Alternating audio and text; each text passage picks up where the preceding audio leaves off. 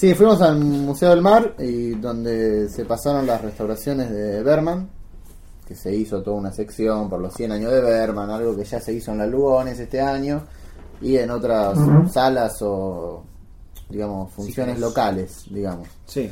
Y si vimos Verano con Mónica, eh, una de mis favoritas de Berman y es Eh, eh, una, una película, un drama romántico de jóvenes.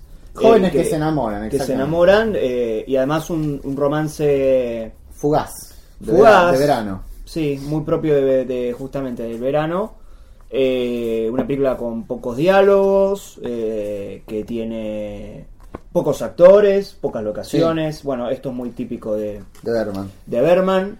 eh, pero, pero bueno, quizás querían comentar algo al respecto de verla en pantalla grande.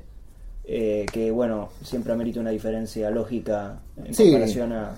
Ver cualquier película en pantalla grande siempre es tendría que ser obligatorio. Y aún más si las películas que estás viendo son clásicos. Y aún más clásicos que no se suelen pasar ni siquiera en ciclos de cines mainstream como un Hoyts.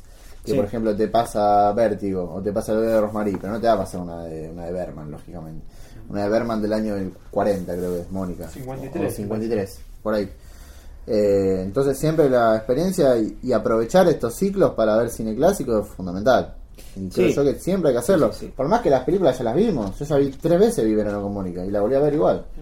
¿Te parece que un poco le hace justicia a esta especie de, de prejuicio que hay alrededor de Berman, de esas películas, bueno, suecas, eh, difíciles de entrarles y, y tal?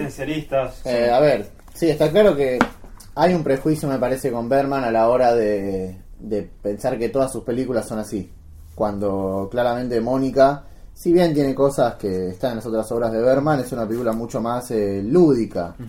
Eh, siendo quizás el ejemplo más claro de esto Fanny Alexander, que ya es un Berman totalmente, digamos, que la pasa bien. Entonces sí, creo que hay un prejuicio.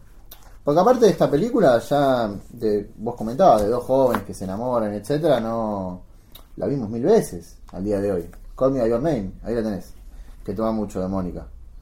Eh, me parece que hay ciertos prejuicios con algunas películas de, de él.